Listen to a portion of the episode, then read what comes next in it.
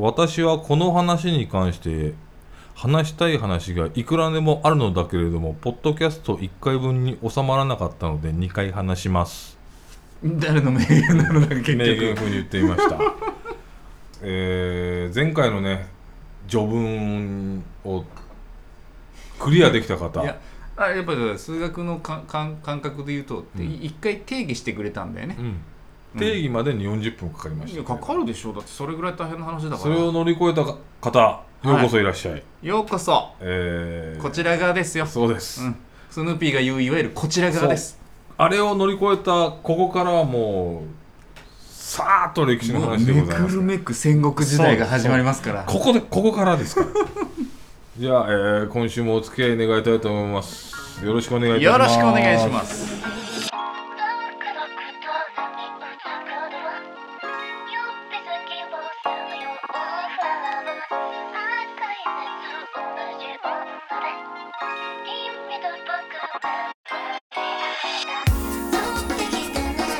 はいもう素早くやってきます。はい。こんな1分で本題入ろうかって初めてですよ。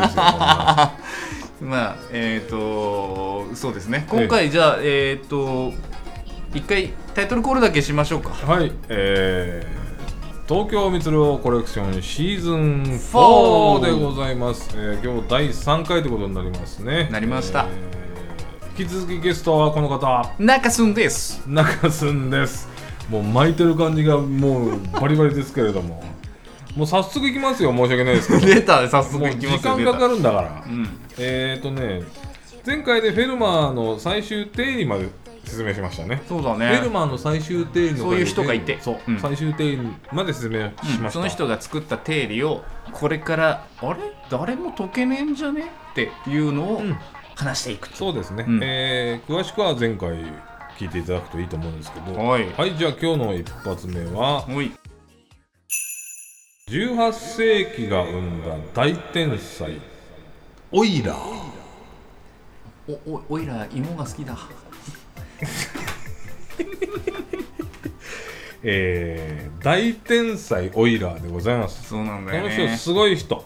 ダジャレ言っちゃいけないぐらいすごい人。すごい人、ん。もう、えー天才独眼竜オイラーって僕のメモに書いてあります えーこの人ねあの、うん。数学に打ち込みすぎて片目失明したんですよ。ああそうだったね、あのーあったあったあった。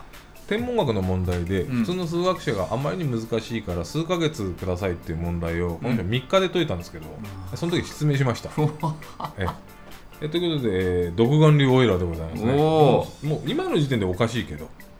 いやでもなんか武将例えで来るのこれいいぞ、いいぞ、えーこの人わかりやね、すいぞえー、曰く。うん。人が呼吸するがごとく。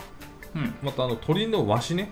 わしワシが空中にその身を浮かせておくがごとく計算をしていた人。もう生きてるうちはずーっと計算してる人、でえー、あのね素数の定理とかを証明してます、ああ大好きだな、うん、俺。素数やばいですね、うん。うん。まあだからやばい人です。で数学できすぎてうんで公開術財政学音響学から考えまで全部数学で解決してた人です。ああだからもう当時必要だったものをで全部やってくれたんだな。国に雇われて全部数学で解決してたんですこの人。だからもう宮廷とかに入ってますけど。かっこいいな、で、えーこの人のすごいのはアルゴリズムを開発しました、うん。すごくないですか、アルゴリズムとは、えー手順方法みたいなということですね、うん。あのパソコンでねあのいろいろ打ったりするときに、うん。あのコードをね打ったときに、えー行うのがあアルゴリズムけ計算、うん。だから要はオイラーのアルゴリズムを発展させてパソコンにも使ってるってことなのでそういうことそういうこと。その原、えーその元になるのをこの人はもう要はシステムなんかねこの時からもうこの人はネットワークとかのこと考え方を。うん。ネネットとは関係ないよ。うんネットワークとかそういう考え方をしてるからもうなんか未来人なんじゃねえかなと思うんだけれど。も、うん、たまに出てくるよねそういう人ね。そう。なんかちょっとタイムトラベラーみたいな人出てくるん。だけれども、うん。まあ、この人頭ものすごくいってそして数学で全部解決してくれるので、はい、えー王様に呼ばれてねうん。でその時国にねうん、すごい無神論者がいたの。あの偉い。うん。偉いというか、口の立つむしろか神に神はいねえいない。でそれ民衆にめちゃくちゃ広めるもんだからうん。困ったなと。そそうだね。人を縛り付ける道具だからね、宗教は。うんでちょっとおいら君よと。うん。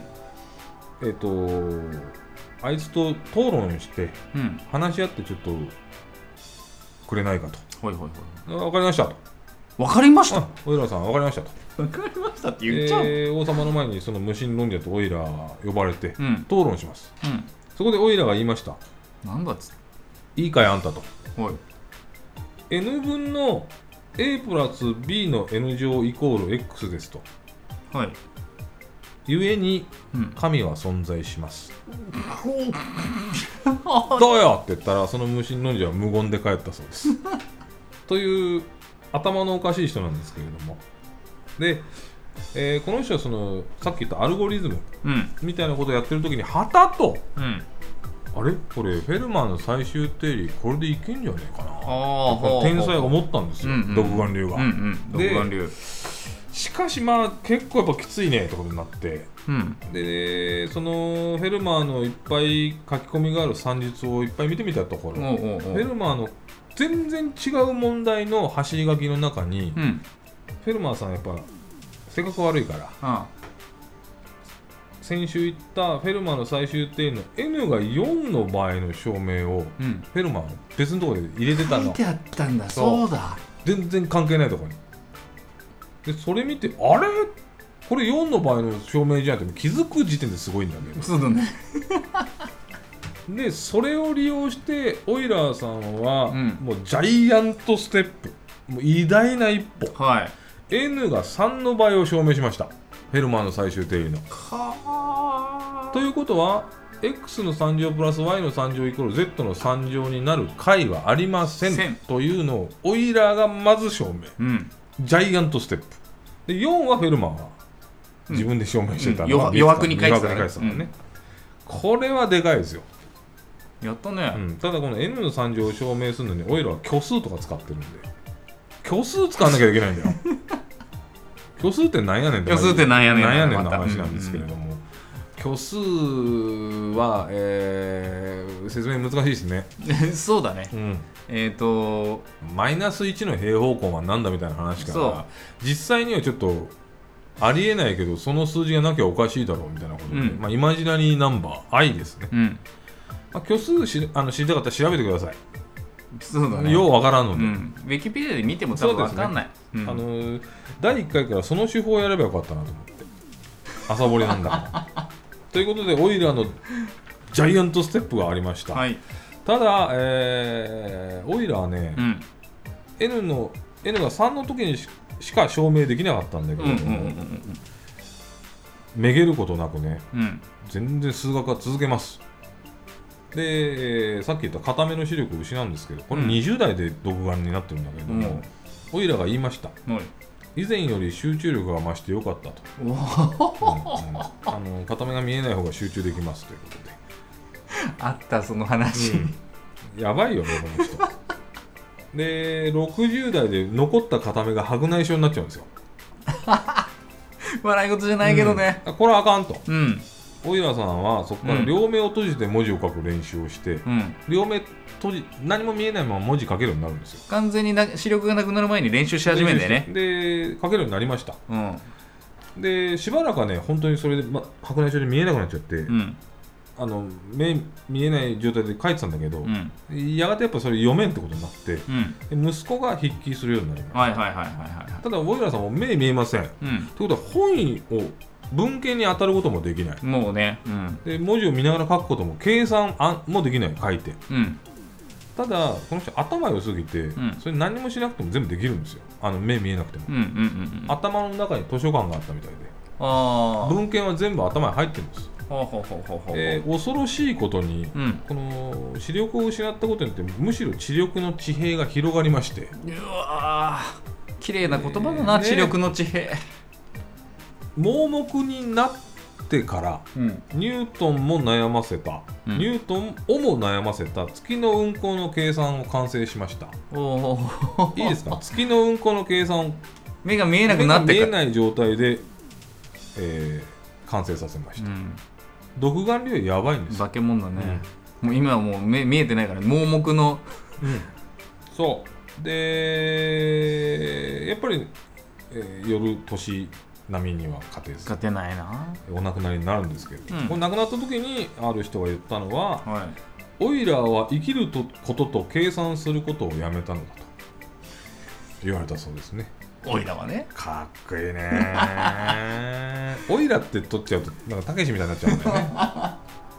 たけしかひろゆきかみたいになっちゃうんまあだよね、でもたけしも数学は哲学だって言い放つから。まあ頭いいオイラーはうん。そんな人、あーでもさあなたが好きなのがもうもうありありと今いんだから今のうん、お話に出てきちゃってたよ、えー好きなんでしょ？好きです。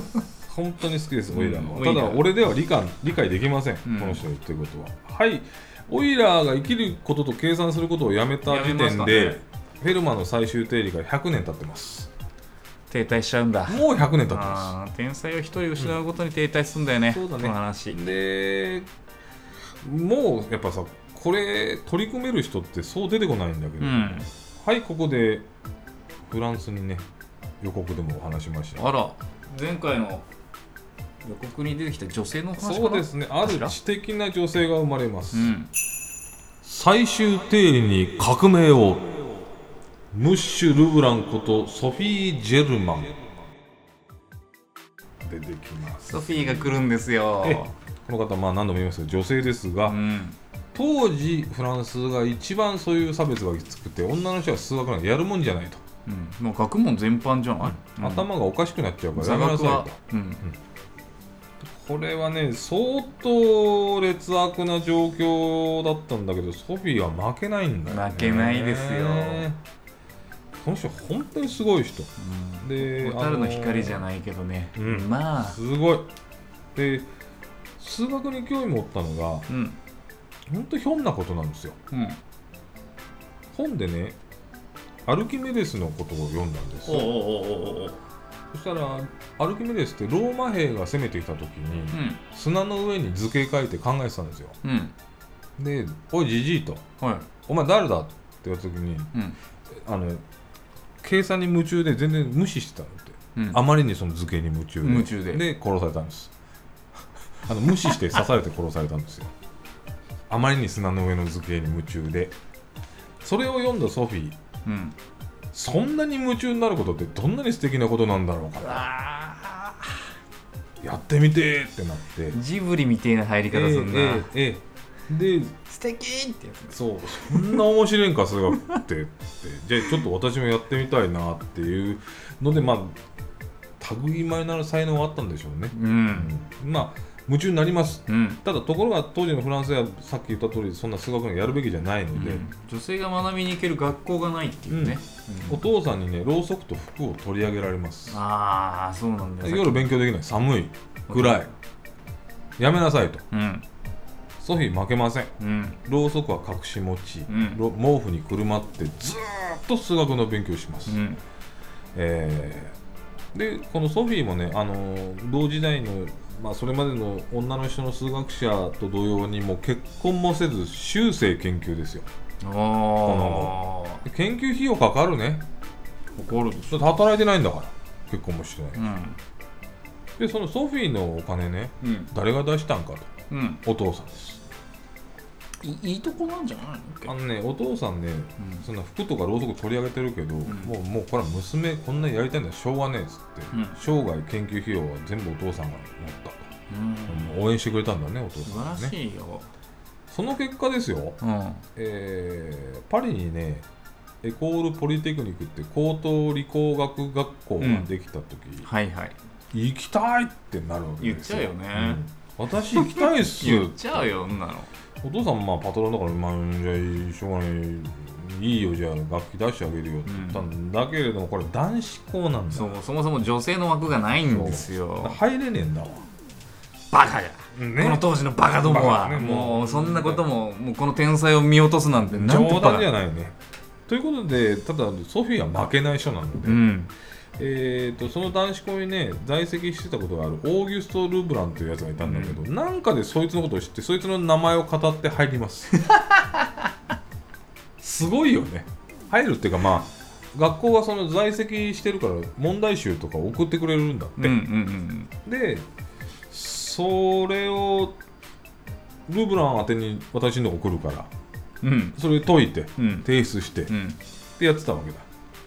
そしたらね回答が群抜きですごい回答なんだね、でこれね誰だ？魂のルーブランは。あのーオーギュスト・ルブラン君っていうのが、うん。トンマな計算をするやつで有名だったらしくて、うん。あんま出来が良くなかったんだけど、急にめちゃくちゃすげえ計算し始めたから、うん。これ目立っちゃったんですよ。提出物がやばいからね、もう。でルブラン君なんか最近いいねって、うん。うん。先生がちょっとおいでよっつって、うん。ちょっと会おうよっつって。呼び出されます、うん。えーバレます。そりゃそうだ。よ しかもなんで言っちゃったんだろうねそ いやこれは言っちゃうべきなんだよ。れ、うん、でバレます、うん。でこれは大問題だとと思いきやその先生、うん。マジかっつってうん。喜んだ、そうなんですよ。だから言ってよかったんですよ、うん。これ。こんなに若い女性がこんなことをあの数学でできるなんて大喜び、うん大喜びというか喜んでその先生とは本当にその後も深いつながりになったらしいんだけどね、でそれまではさ学校から来てる問題とかを抜群に綺麗に答えてたんだけれども、うんうん。こっからこうソフィーはできるからうん。未知の領域にもう踏み出します。そうだね。課題って自分で作れる人間だからね、もう。でねフェルマーを知ってしまうんだね、それを知ったら終わりなんだよ、うん天才だからこの人も。それを知ったら人生が終わっちゃうんだよ。でソフィーはすげえ人だからうん。うんめっちゃ知的だから大好きだよ俺。あのーフェルマーの最終定理研究に革命を起こします。えその独眼流オイラーのように一個一個うん。証明していくんじゃなくて、うん。ちょっとまとめてこれ証明する方法はあるんじゃないかあるのかなそんな方法。ね。ということでソフィーはね一定の素数をまとめて説明する方法っていうのを考え出したんですよ。おおこれはもうね素人ではわからん。ただこれが証明されれば素数がダダダダダダッと証明されるからすげえ進むわけよ。うん。全体の整数の中では少ないけどね素数は少ない、だけれどもそれまで一個一個やってたから。そうだね。倍数で、えー、と2と4とかはできてしまうとかそういう話なんだけどでこれは画期的だったんですよ、ん。で、えーこれはでもねそろそろここの領域になってくると専門家と議論をしないと自分一人では正しいかわからんということで、うん。えー当時数学界の最高峰にいたガウス王先生えこれはもう皆さんあの身近に知ってますよね。ねガウス磁力の単位ですかね。そうですそうです。まあ、ガウス王先生に大家ですよこんな人、うん。それは無名の女性が手紙を送ってただこのこの時点ではルブランとして送ってますから。ああ魂のルブランそう。でねで、えーガウス先生もなんか優秀なやつがいいなということで、まあ、認めてくれたんだけうんれども、えー紆余曲折ありましてうん。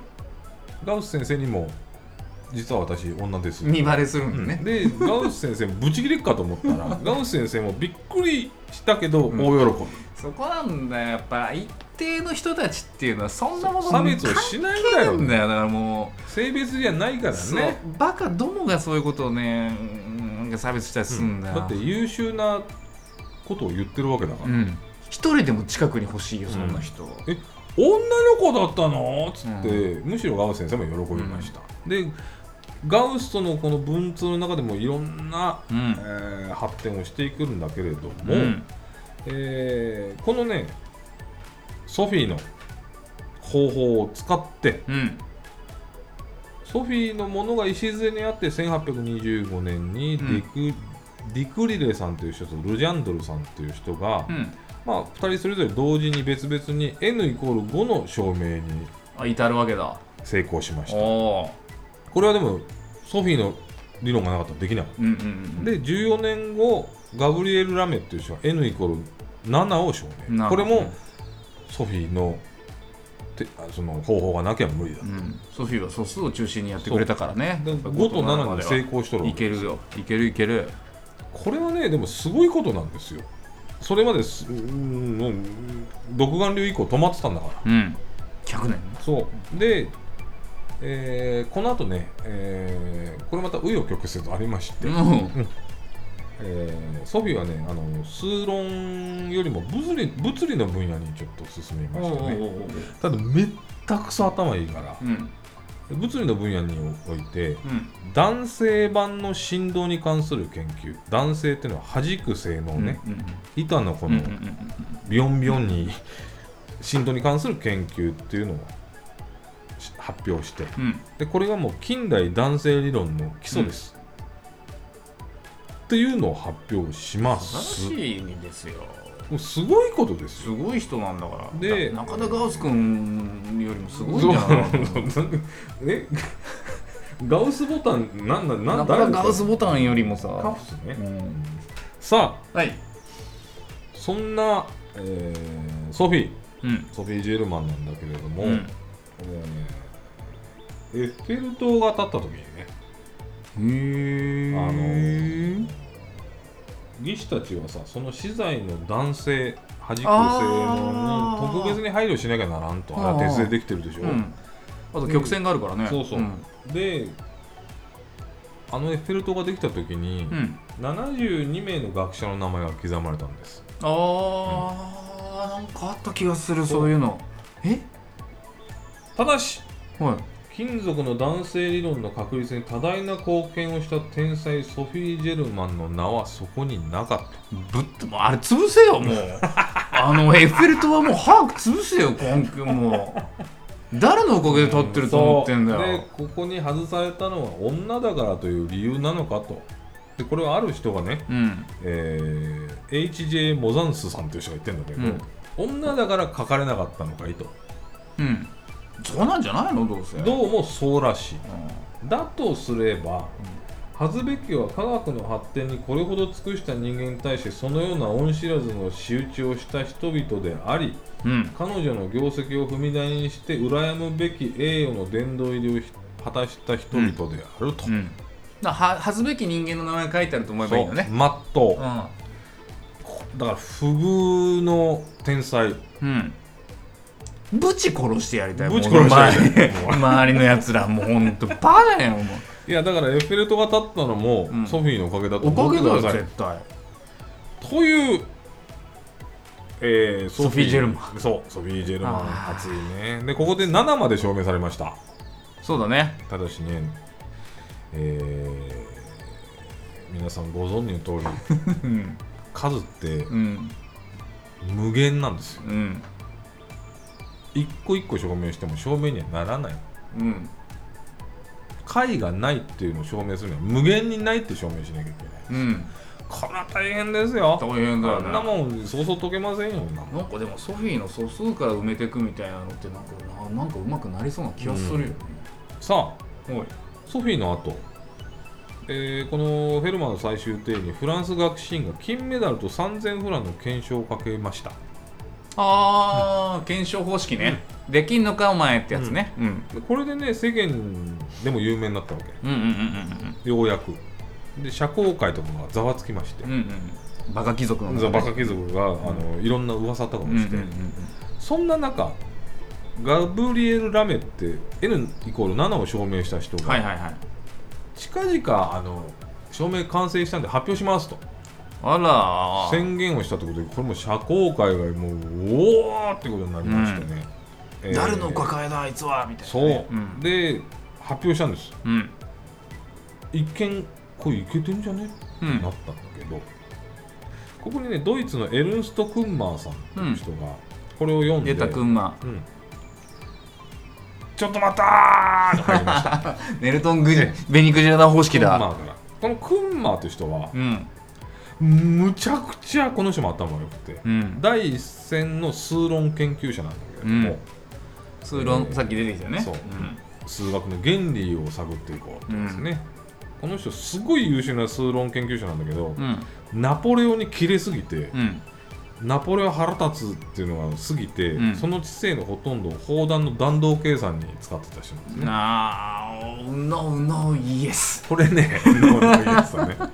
これナポレオンに切れてなかったらもっと数学が早く発展してたんじゃないかそうだね。弾道計算だからいわゆる微分積分に費やしてしまったかあのナポレオンを撃ち殺すことにあのその知力を使ってしまったんで。ただこの人はものすごい優秀なんで、ーうん。言いました。えっとそのラメね、うん。えーガブリエルガブリエルガブリエル・ラメがうん。書いてる、えー論文はね素因数分解の一位性に依存していますと、うん。これはもう分かんなくていいです。うん。で素因数分解の一位性って、うん。実数では成り立つんだけど、ん。虚数だと成り立てませんよね。だからこれ論理として破綻してないってクンマは気づいちゃうんですわ。そういうこと言うやつが出てくんだよな、必ず出てくんだ。よこれにより、うん。もうこの当時の数学では、うん。完全には証明できませんということになり、うん。えーおじゃんです。うん。もうみんながっかり。そうだよな。はいここで200年失敗が続きました。そうだ。フェルマーから200年です、でもダメじゃんって。ということでここの後フェルマーの最終点ってもう夢物語だと、うあんなのもうなんか無理でしょ。いやもうちょっとソフィーをさみんなでやってたらどうにかなったんじゃないのこれ。いやでもね虚数だとそれ無理なんだよねとか言われるともうきついんだよね。申し訳ない。これねちょっと一回終わりですわ。もうそれい一時の熱狂はもうみんな冷めちゃったんだね、貴族のバカどももこれ社交界で喋る必要なくなっちゃったの、数学もっと実用性のあることに使っていきましょうっていうまあ正しい態度だよね、フェルマーの最終定理が証明されても別に何の役にも立ちゃしねえ、うん。バブル後みたいな感じだよなももうバブルはじけましたフェルマーバブルが。はい19 1908年。うある一人の1900年代来たな。別に数学者ではない人がまた新たな息吹を吹き込みます。失恋御曹司。パウル・ボルフスケールこれねボルフスケール家っていうメーカーの人。で文化とか学問にお金を出してるインテリ金持ち一家のおおいけすかねえな。パウル君。うん。彼ねあのーいろんな授業もやってたんだけれども数学好きで、うん。数学者と交流持ったりして数論かじったりして数学大好きだっああいいね。金持ちの道楽にしちゃいい趣味だ。たそう。で、ん。パウル・ボルフスケールねうん。え失恋しました。うんみんな経験するよそんなこと、でねパウルはね死のう あれ？ちょっとあれ？ともう俺は死のうと。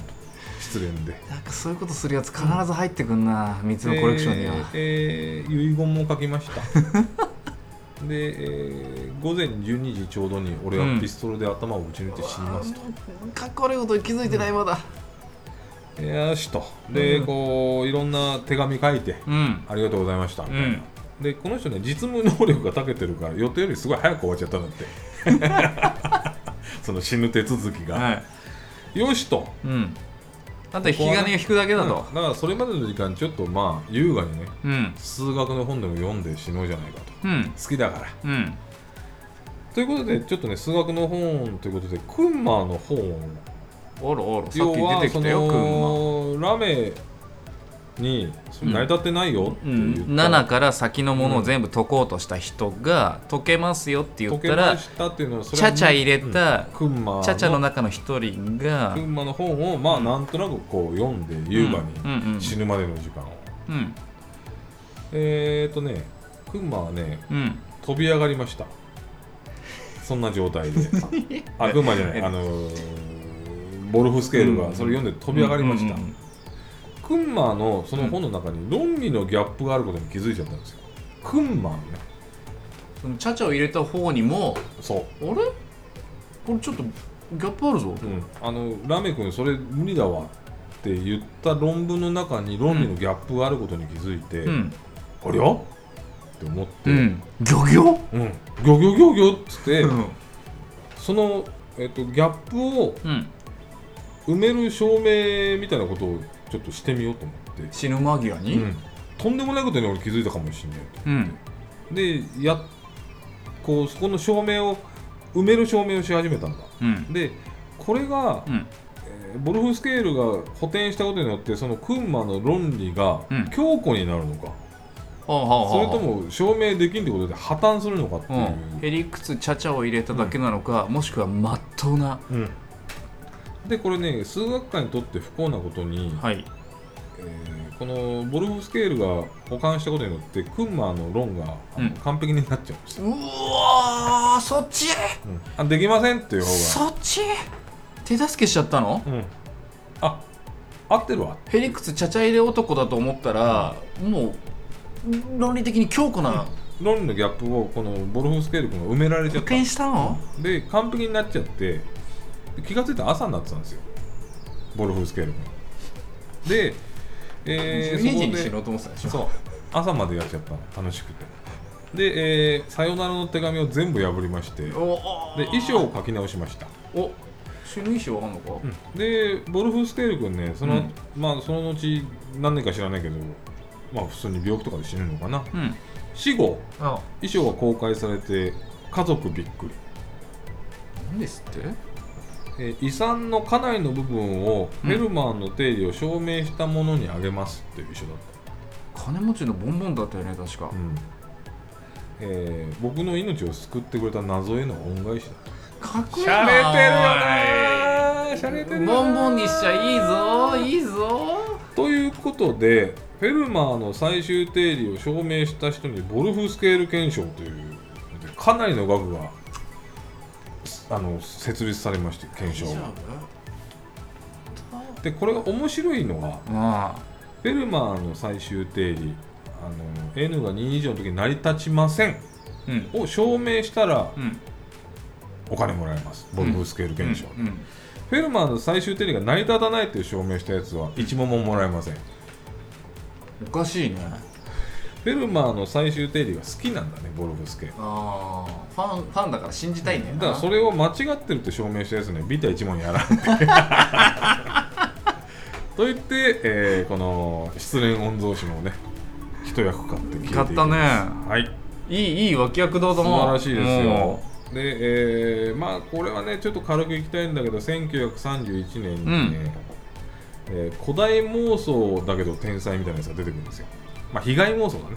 おクルト・ゲーデルさん、クルト・ゲーデルさんってういう人、んえーちっちゃい頃からね病気がちでものすごい大病したりしてすごい神経質な人になっちゃって、うん。えー自分は心臓が悪いと思い込んで医者が何と言っても効かないとか。晩年はね毒をもられてると思い込んで餓死寸前になったりして えーピリつきおじさん。うわー生きづらいな。受けづらい人。ただ数学の才能はすごいあるんですよ、うんえーギフトだね。ギフトうんもう数学界を唖然とさせるようなことをいきなり言い始めまして、本当？えー不完全性定理というものを発表しまして、あえー数学の体系にはねあうん。矛盾がないっていう証明ができないですねだからなんていうの？数学は完璧に矛盾がないものだっていう証明ができませんと。悪魔の証明だ、うん。いわゆる。う嘘を証明できないのと一緒。だね。あ嘘嘘は証明できても本当は証明できないってやつね。あのうん。数学が矛盾してないってどうやって証明するのってことをめんどくさいこと言い始めちゃう、う。ん。えーこれでね、うん。完全にダメじゃんって。もうだ そ数れ学がダメなんじゃん。それ言っちゃダメじゃんってなって。でねまあそうこうそうこうダメじゃんとか言ってたら、これねまあ戦争の時代やってきますね。うん。第二次大戦とかがここで起こってきますよ、あうん。もうだってゲーテル1931年ですからね。あうん。第二次大戦が来ると何ができますかと言いますとコンピューターが出てきますね、あ弾道計算それ計算機ってやつね、コンピューターとはまだ呼べないぐらいのうんこれで信じられな。いぐらい計算はできるんですようん01010101フェルマーの一生分の計算をなんで1週間とかでできちゃうからな、うんうんこれすごいこれでいろんな問題が片付くんじゃないかって戦後コンピューターで。うんうんうんうんうんこれいけんぞってなるわけですよ、うん。それまでそのゲーデルがもう無理ですとか言ってたんだけど、うんコンピューターあれはいけんでしょと、うん。ということで、うん。えーパソコンにやらせましたコンピューターに、うん。フェルマーを、うん。えー1980年にね N イコール400万までいけました。400万？400万まで。おーおーおーいいじゃないとなるじゃないですか。順調だろうと。ねえ、いいな。いいな。うん何それはいいですか？例えばうん。31 331、3331、3万3331は全部素数です。うんうんうんで、この3333331っていうのは、うんずーっと素数。なるね。これもうどこまで行っても素数でしょ。ってなった、なってたの、うん。当時は。うん。もう3333が続いて1は素数です。うん。ただね、333、333、3331は17の倍数だったんですよ。あこれ素数じゃねえうん。急に素数じゃねえのが出てきちゃって、うん。だからどこまで計算したってその次の数がそうじゃないっていうことは言えないから。そうね。また同じであるってことも言えないから、うん。パソコンの計算当てにならんよと。要はしらみつぶしで、うん。どんなに桁を上げたところで、うん。証明には至っていませだって。ん。よって終わりがねえから。うん。でその通り。これはダメ。うん。えいやーもう計算機の使い方をもう間違えてるよ。そう。当時の方たち。そうだね。だけどまあまあ400万までいきました。うん。うん。さあ、はい。えっとねここまでやってきましたが。編集点。え。あのー、えー、では戦後。うん。突如部隊は日本に渡ります。うわもうたまんねえな。そこなんだよ、ここなんだ。うん俺はそこ。うん。1966年ぐらいまでいうく？ーんそうだね。50年から始まって。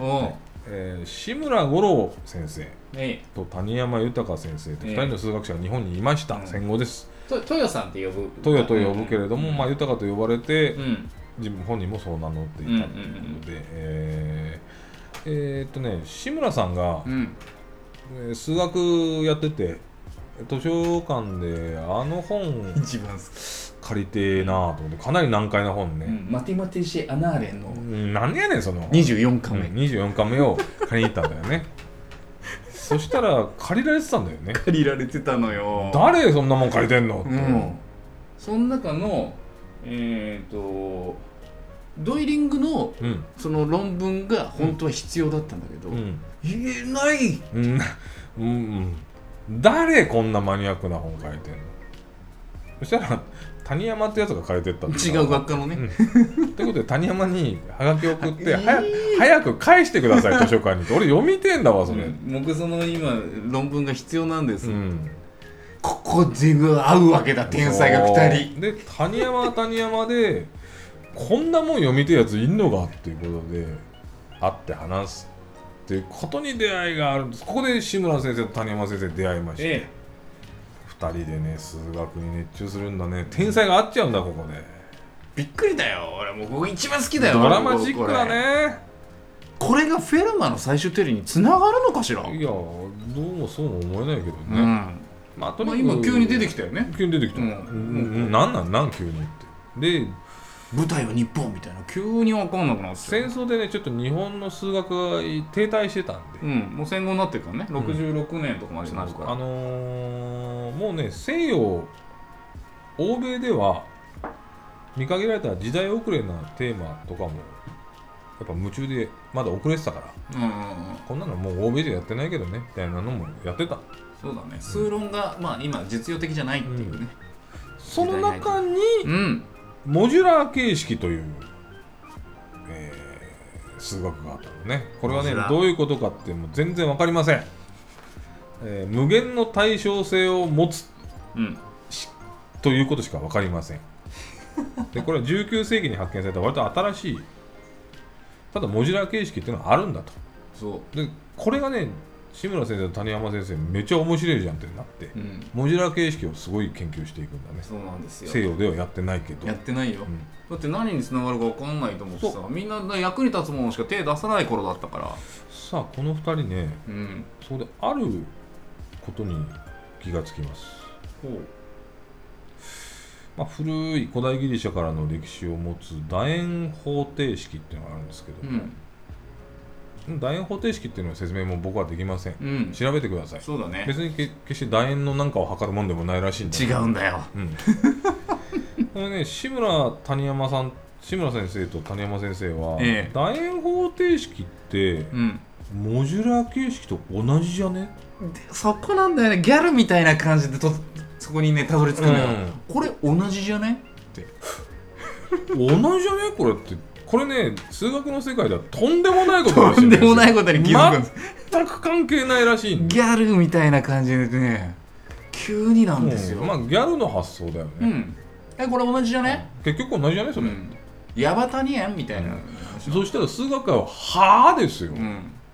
あのこれは敗戦国日本の学者なんかも。そうあのある時期まで電気と磁気が別々に考えられてううん。でも今や電気と磁気っていうのはね電磁力で一緒になったっていうのが有名だけどまあそれぐらいやっぱり2つのジャンルが横断するってことはとんでもないことでしかもモジュラーと楕円方程式って全く関係ないらしいんで、で、えーこのね最高。いいよね 同じじゃね？そう。だから楕円方程式とモジュラー同じじゃね？ってとんでもないこと言い出したんで学会からもえー？ってなって。まあ結構ね海外とかにも行ってあの学会でも行ってるらしいんだけれども、うん。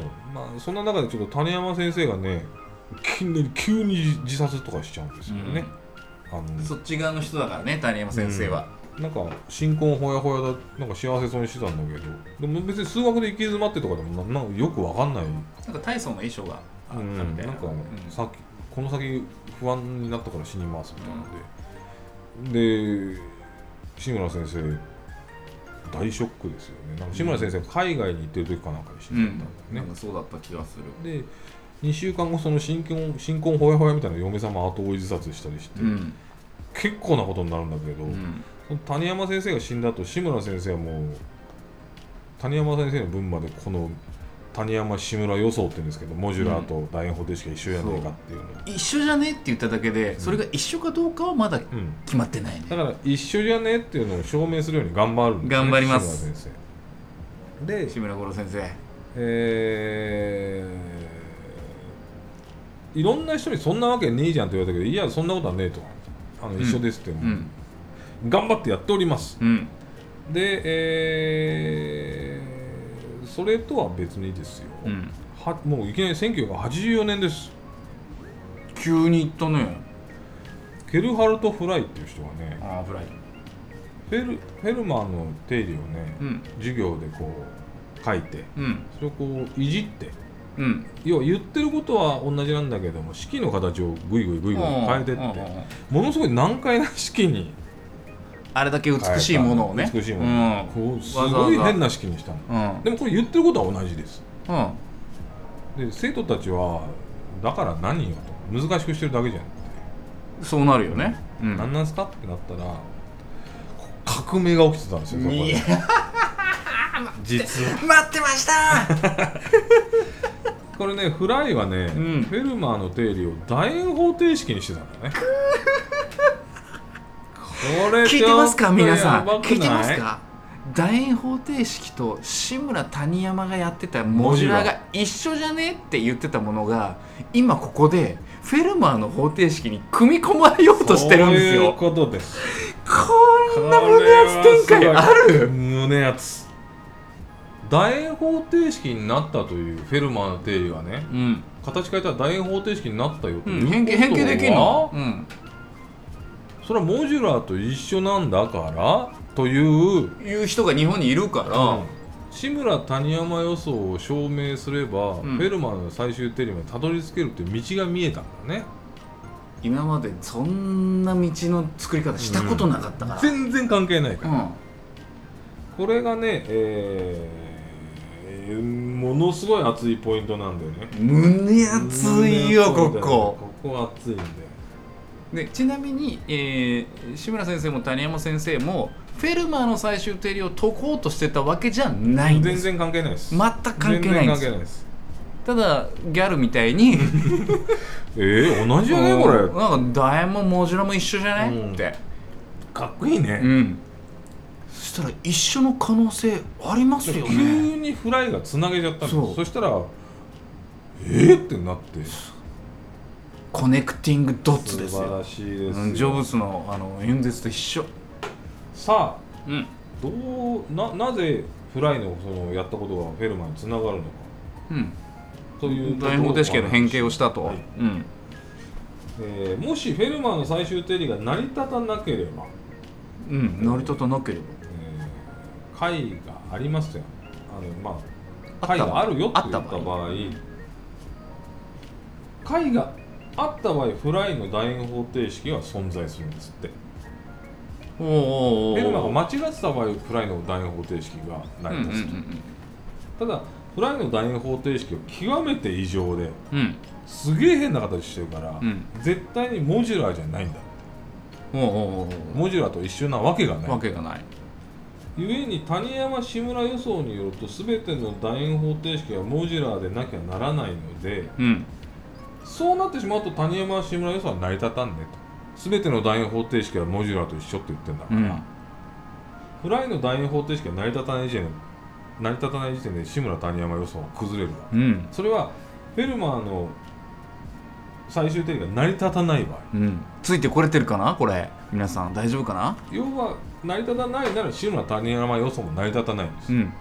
友倒れするわけですよね。ただ重要なのはこのフライの論理を逆転させられるとむしろ志村あもしも志村谷山予想が正しければ全ての楕円方程式はモジュラーでありますと。うん。もし全ての楕円方程式がモジュラーならフライの楕円方程式はあまりに異常なので存在しないことになります。うん。ということはフライの楕円方程式が存在しなければフェルマーの方程式も解を持たないので、うん。さっきの逆ね。うん。解を持たないってことはフェルマーの最終定理は成り立ちますというちょっとねじれがあるんで難しいけど。いえいえ。結局志村谷山予想が証明されればたどり着くんじゃねえか。が証明されるということになりました。なりそうなとこまで来たね。そうだね。いいとこまで来ましたね今。うんそうだね。この胸圧谷山志村予想っていうね。来ましたよ、うん。なんかあのーなんだっけ。朝ぼリクエストの時に光郎さんが言ってくれた数学のその、えー証明されてない難問がある。予想の範疇を抜けないっていう証明されてない問題がその中の一つに谷山志村予想入ってないっていうことがこれ皆さんもうお分かりですよね。ねえ谷山志村予想は証明される可能性がありますよねもうね。ただ当時からしてみたらそんなもん証明できるわけないっていうぐらいの難問だ誰もこんなもん証明できないと思う。できっこないと思うよそりゃ。できっこないをやらなくちゃですよ。たまんねえな。えところがですよ。はい。えーこれね。うん。このフライの異常な楕円方程式うん。が完全に異常じゃなきゃダメなんだよ。そうだね。橋渡しをしてくれただけだったら意味ないもんでねここで問題なのはこれもう数学のめんどくせえとこなんだけど、うん。フライの楕円方程式が完全に異常であるという証明ができなかった。うわここで止まります。ー八方塞がりまた来たじゃん。100年に1回のやつになっちゃうじゃあーもうん無理じゃんと。ここでねやっぱそれを取り組んでる人がいるわけよ。何人も、うん。ここでケン・リベットさんという人がももうこの異常性さえ証明できればなーって毎日頑張ってたんだけど、うん。あーちょっと煮詰まったなーっつって、ううん。えー喫茶店でね友達の数学者とカプチーノ飲んで雑談してたんですよ あったねそれ。最近同様的なやつ、うん。だからねいや今そのフライのフラインとかやってんだけどここがね俺詰まっちゃってダメだ。わこっから先いけねえわっつったら、うん。その友達がねうん「えっ?」と。うん「お前今自分で言ってて分かんねえのか」と「お前が言ってるけど今、お前もう解けてんじゃんそれ」って「お前今自分で解けてるって言ってるぜ」って言われて、うんよーく考えてみたら、ん。解けてたんだって。ああーってなって、うん。なんで俺気づかなかったんだろうってことでうん。はいやりました。ケンリベット、えーゲルハート・フライの楕円方程式が異常ですということを証明しました。あーよかった。でゲルハート・フライの楕円方程式はということでこれはモジュラーではないっうんていう証明をし証ました、明をしたなので、えー、全ての楕円方程式がモジュラーであればフェルマーの方程式には解がない。うん。ということになるので、うん。えーフライの方程式は異常だからモジュラーでない、まあ、さっき話したけれどもとにかく、うん。えーさっき言った手順のやつが通ったわけよ。うん。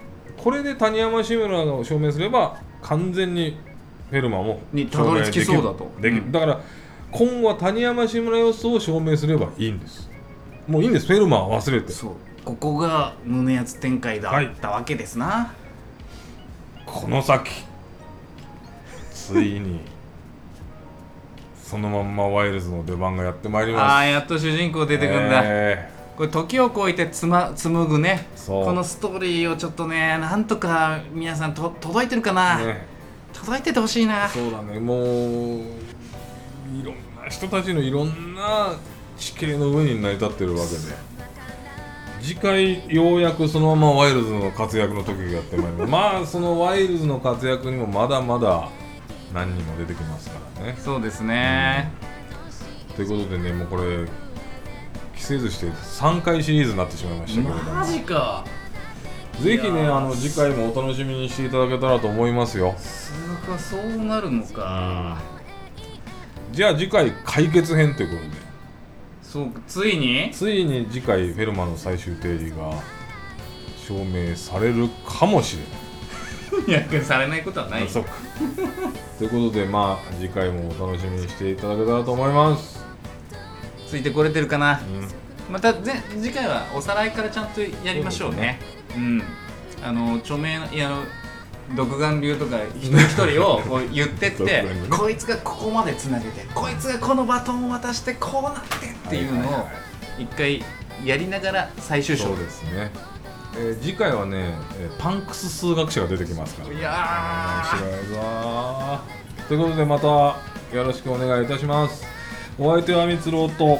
中すんでした。どうもありがとうございました。はいすいません。ありがとうございます